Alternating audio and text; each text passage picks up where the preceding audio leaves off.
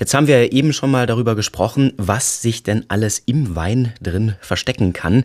Da gab es eine Meldung, das ist noch gar nicht so lange her, Mitte September, da ging es darum, dass das baden-württembergische Landwirtschaftsministerium erlaubt hat, die Winzer dürfen Weine säuern. Ja, das ist so ein Stichwort, wenn man sich nicht mit Wein auskennt, ist man gleich alarmiert. Die Winzer dürfen etwas mit dem Wein veranstalten. Herr Eckert, was heißt das? Sie dürfen den Wein säuern? Stimmt.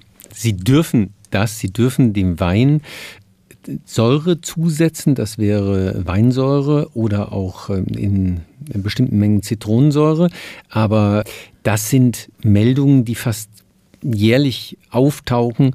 Selten wird das aber wirklich gemacht. Das ist wirklich nicht die Regel.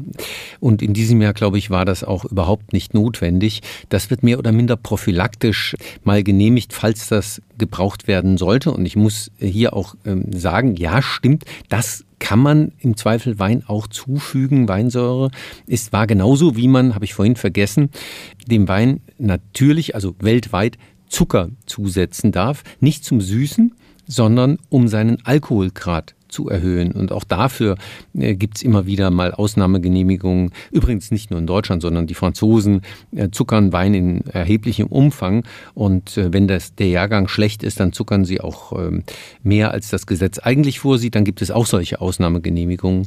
Das ist wahr, man erhöht damit einfach die, den Alkohol, weil dieser Zucker mit vergoren wird mit dem äh, Saft. Also nicht der Wein wird gezuckert, sondern der Saft wird vor der Gärung gezuckert, um die Alkoholausbeute zu erhöhen.